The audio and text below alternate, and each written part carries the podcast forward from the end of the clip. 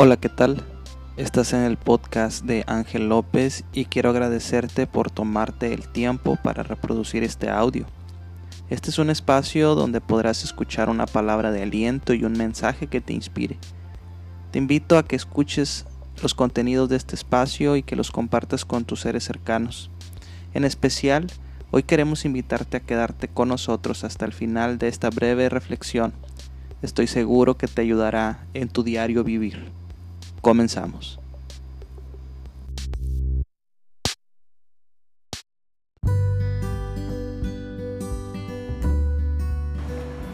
Dice en Juan capítulo 4 versículo 23, mas la hora viene y ahora es cuando los verdaderos adoradores adorarán al Padre en espíritu y en verdad porque también el Padre, tales adoradores, busca que le adoren. Dios es espíritu y los que le adoran en espíritu y en verdad es necesario que adoren. Este versículo nos habla de la necesidad que hay de que cada uno de nosotros nos convirtamos en verdaderas, verdaderos y genuinos adoradores delante de nuestro Dios. Pero para poder adorar correctamente, para poder adorar de verdad, para adorar de la manera en la que Dios quiere que lo hagamos, necesitamos entender qué es ser un adorador o qué es adorar. Cuando nosotros escuchamos la palabra adorar, regularmente pensamos en algo que tiene que ver con música, en algo que tiene que ver con un ritual, pero adorar tiene que ver con la actitud que tenemos y en la manera en la que nos conducimos diariamente. Qué manera nosotros estamos actuando, cómo nos estamos comportando frente a las eh, situaciones que enfrentamos día con día. Nuestra adoración tiene que ser reflejada en nuestra forma de vivir. Tenemos que vivir de una manera pura y santa. es la manera en la que debemos adorar a Dios. Adorar a Dios significa entregarnos por completo a Él, sin reservas. Todo lo que tenemos, entregárselo a Él, nuestra vida, nuestro corazón, nuestros pensamientos, nuestra voluntad, todo rendirlo al Señor.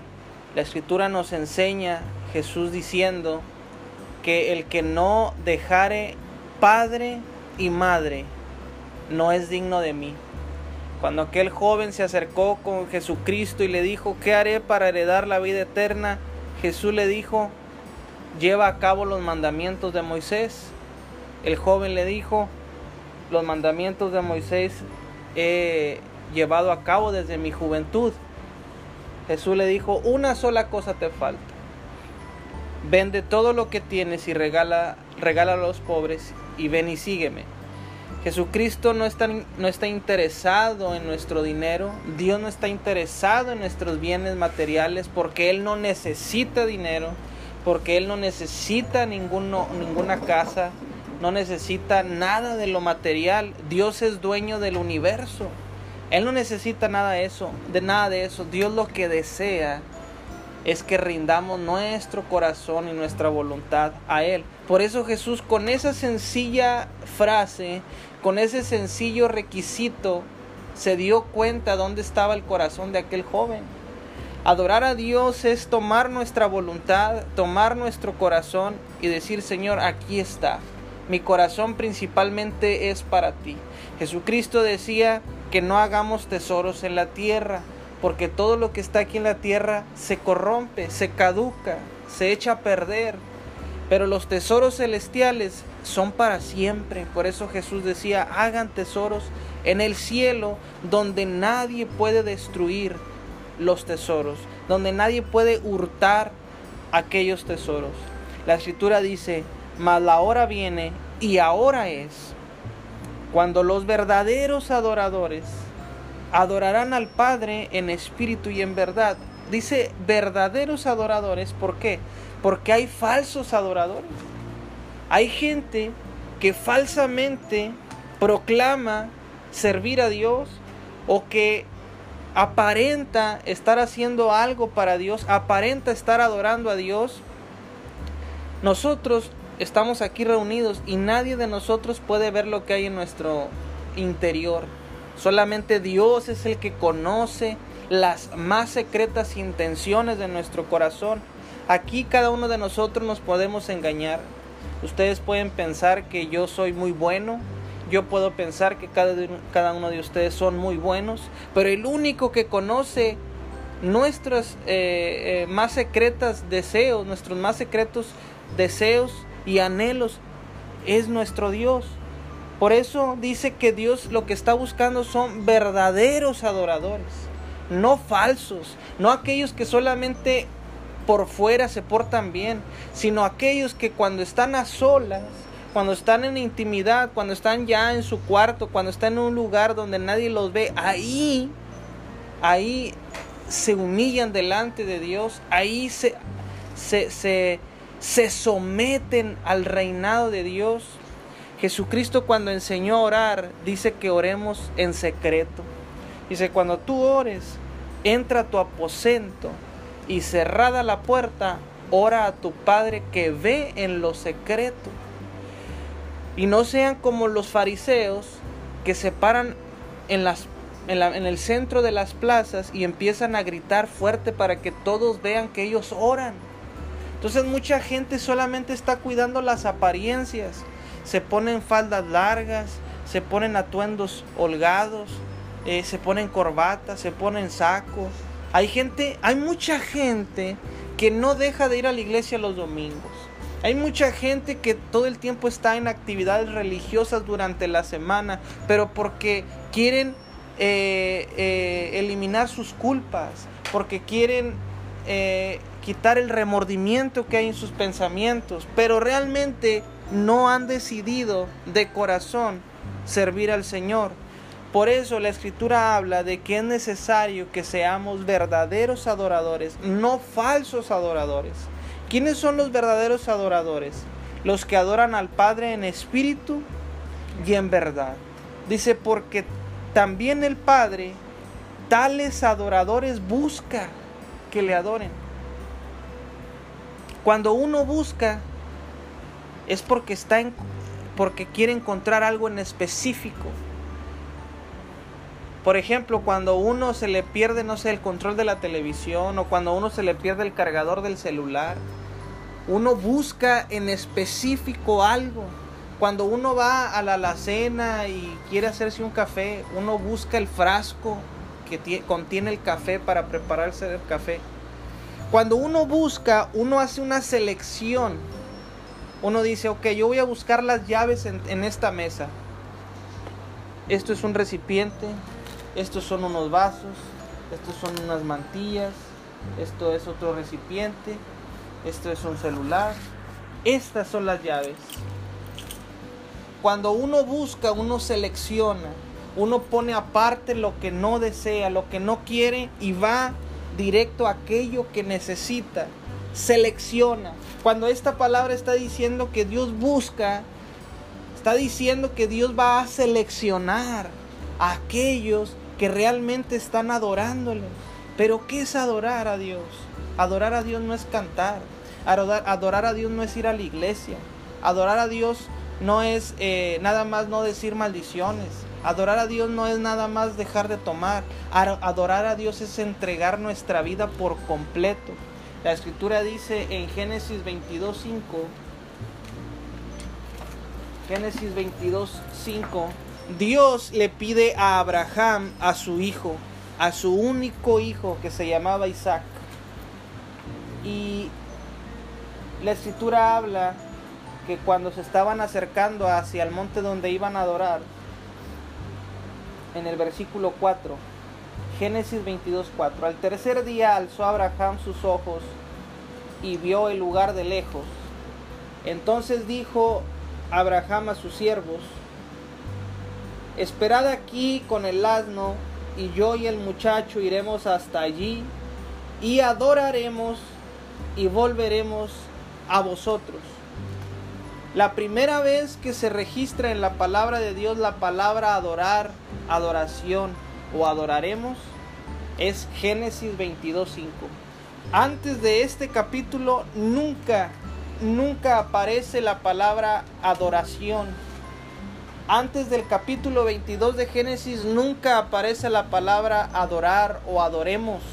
Es la primera vez que se registra en la palabra de Dios la palabra adoración en el capítulo 22 versículo 5 de Génesis. Y cuando Abraham iba a subir al monte, él dice, iremos hasta allá, adoraremos y volveremos.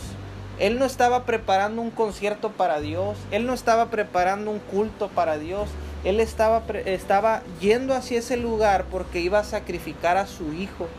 Si nosotros nos vamos al contexto de esta historia, entenderemos que entregar a Isaac era una prueba bien grande, porque Abraham durante mucho tiempo, durante 99 años, no había podido cargar en sus brazos a un hijo de él, porque su esposa Saraí era estéril. Entonces él anhelaba cargar un hijo y aparte Dios le había prometido que él iba a tener una descendencia grande, imagínense. Cuando Dios te dice, te voy a dar eh, una bendición, y tú vives cada día esperando esa bendición y no llega y no llega y no llega y no llega. Híjole, qué ansiedad como cuando nosotros le prometemos algo a nuestro hijo. Miquel, te vamos a regalar el fin de semana una pizza o te vamos a regalar un chocolate o te voy a llevar a comprarte un cono por ahí si te portas bien. Él está anhelando que llegue ese fin de semana para obtener aquel premio. Pero si llega el sábado y yo no lo llevo a donde lo prometí, él está ansioso porque dice, papi, ¿a qué horas me vas a llevar? Papi, ¿a qué horas me vas a traer la pizza? Papi, ¿a qué horas vas a hacer esto y lo otro? Él está con una ansiedad tremenda para obtener aquella promesa. Dios le había dicho a Abraham que tendría un hijo. Dios le había dicho a Abraham que haría de él una gran nación.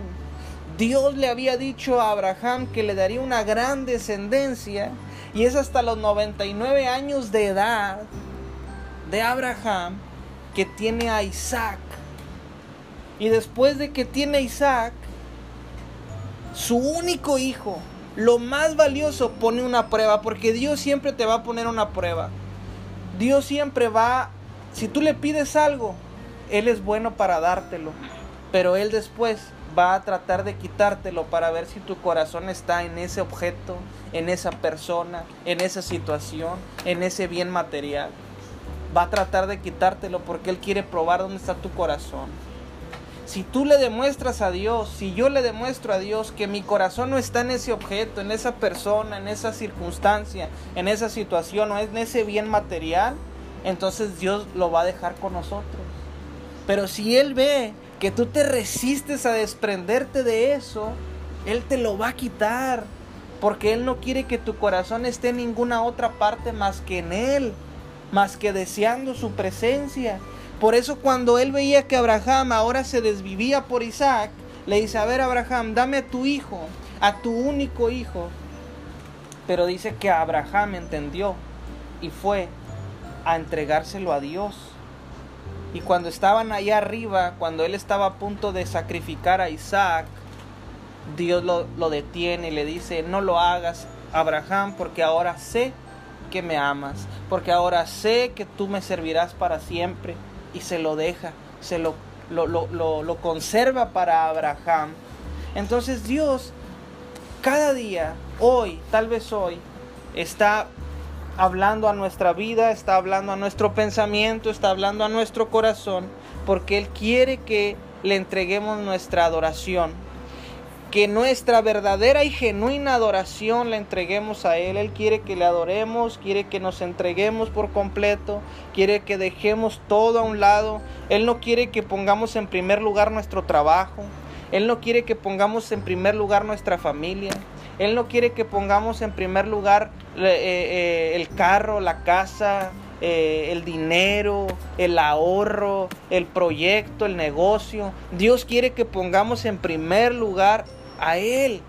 Él quiere que nuestra prioridad sea Él. El primer mandamiento que Dios le dijo a Moisés que le enseñara al pueblo de Israel Dice, amarás al Señor tu Dios con todo tu corazón. Dice, y no te harás imágenes, no adorarás ídolos. Esos son los primeros mandamientos que están en, el de, en, en, las tablas de la ley. Amar al Señor sobre todas las cosas y no adorar otros dioses y no hacernos imágenes para postrarnos ante ellas, porque Dios es celoso, Él quiere exclusividad. ¿A cuántos de nosotros nos gusta que, que, por ejemplo, a mí me gusta que mi esposa siempre piense en mí? Yo no quiero que ella eh, piense en alguien más y me imagino que ella le pasa igual conmigo, ella quiere exclusividad que yo siempre trabaje para ella, que me desviva por ella, que haga todo por ella. Así es Dios. Dios quiere que todo el tiempo estemos pensando en agradarle a Él, en entregarnos a Él. Pero desafortunadamente vivimos en vanidades, vivimos siempre afanados y dedicamos tanto tiempo a muchas cosas y muy poquito a Dios dedicamos mucho tiempo al trabajo, dedicamos mucho tiempo a la televisión, mucho tiempo a las redes sociales, mucho tiempo a la, a la, a la, crítica, al chisme, a tantas cosas le dedicamos tiempo, pero a Dios batallamos, es algo que se nos dificulta, pero hoy tenemos una oportunidad grande de empezar a adorar a Dios día con día. ¿Cómo? Siempre poniéndolo en primer lugar en nuestra vida, en nuestro pensamiento, a levantarnos, al acostarnos, eh, cuando nos vayamos a, a, dormir, cuando estemos meditando, cuando estemos sentados, cuando vayamos camino a la escuela, cuando vayamos camino al trabajo, cuando vengamos de regreso, en todo tiempo encomendarnos a Dios, en todo tiempo poner en primer lugar a Dios antes que cualquier otra cosa y Dios empezará a bendecirnos más y más y más. ¿Cuántos de nosotros nos gustaría empezar a experimentar bendiciones de parte de Dios? Yo creo que todos queremos que Él nos bendiga.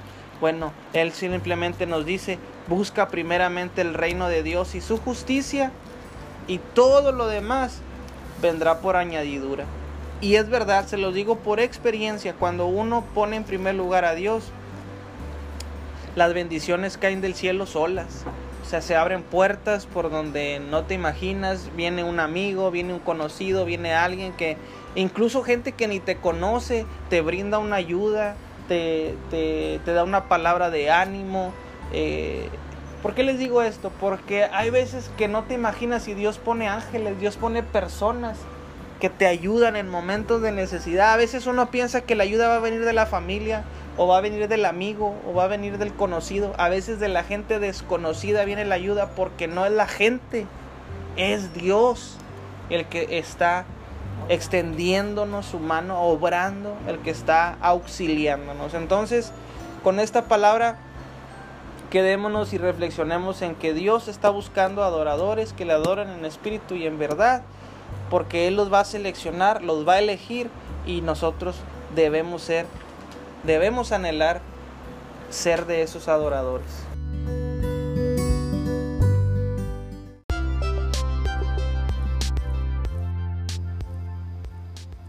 Muchísimas gracias por quedarte hasta el final de este audio. Espero que haya sido de tu agrado y que estés pendiente de próximos contenidos. No se te olvide dejarnos tus comentarios y compartir estos audios con alguien más. Dios te bendiga. Hasta pronto.